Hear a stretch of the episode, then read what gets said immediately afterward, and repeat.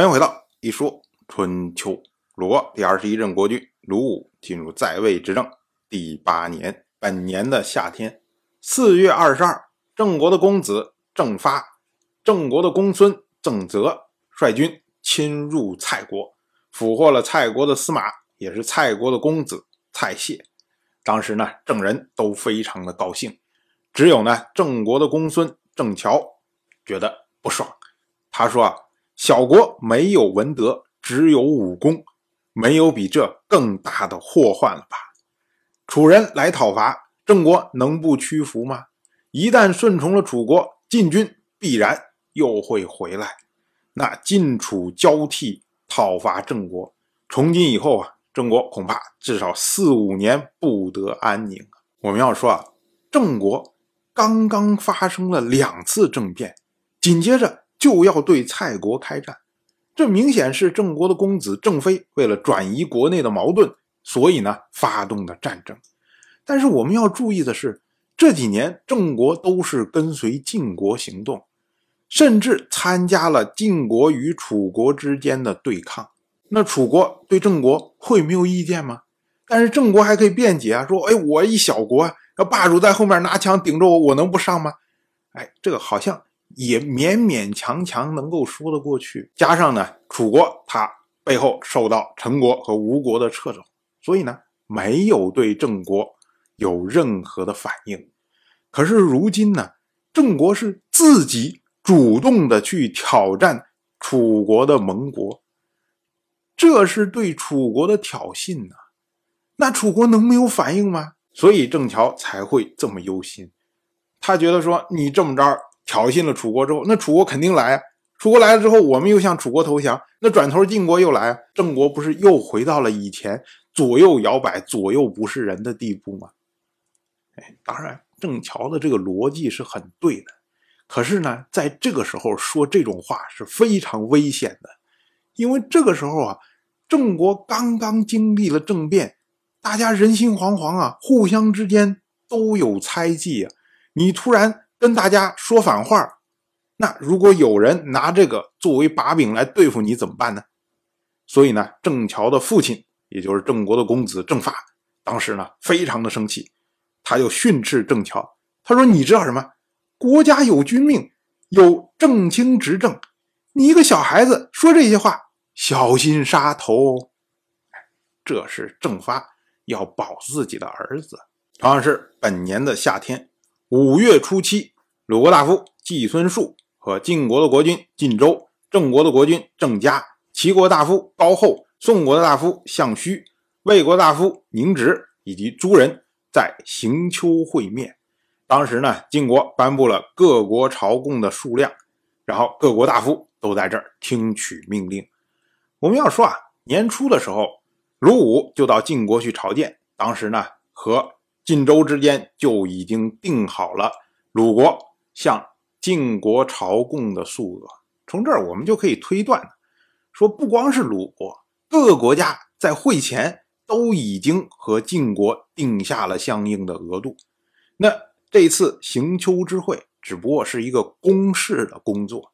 那晋州之所以要出席，主要是为了表示对这件事情非常的重视。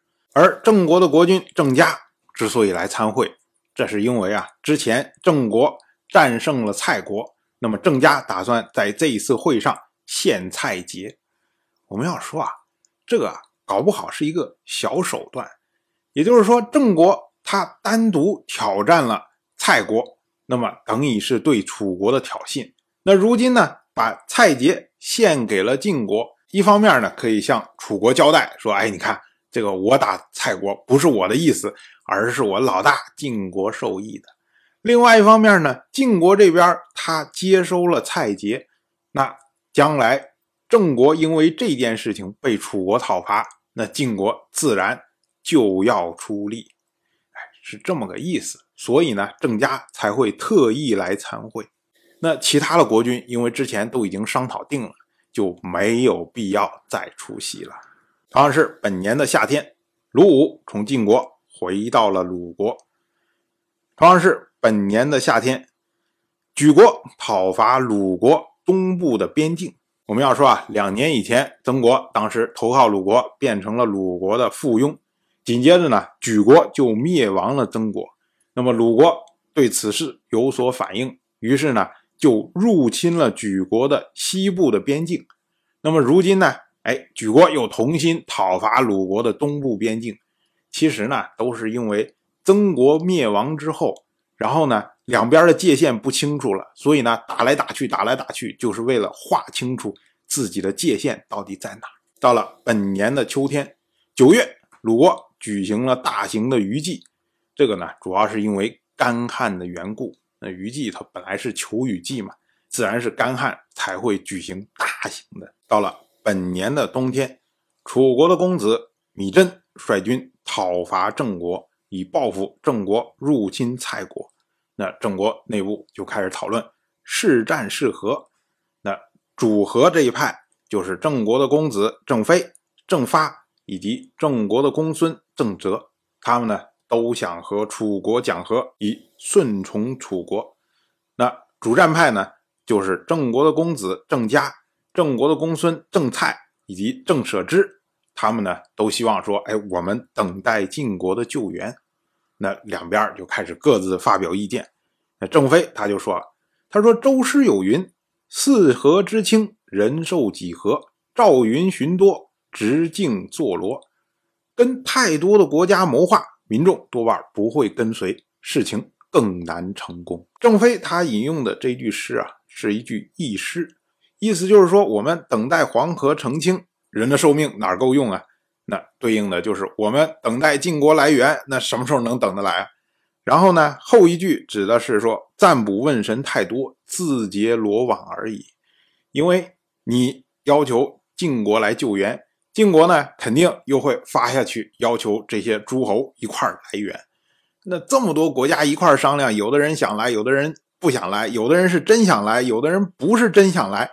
所以你搞来搞去，到最后。你说真的能救得了郑国吗？你大家都是真心救郑国吗？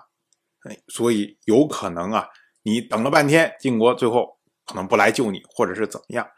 所以呢，郑飞他的意思就是说，我们与其跟晋国去谋划，等着晋国前来，不如我们自己做主。因为现在啊，事态太紧急了。所以呢，他紧接着说，他说现在啊，形势紧张。姑且顺从楚国，以舒缓民众的苦难。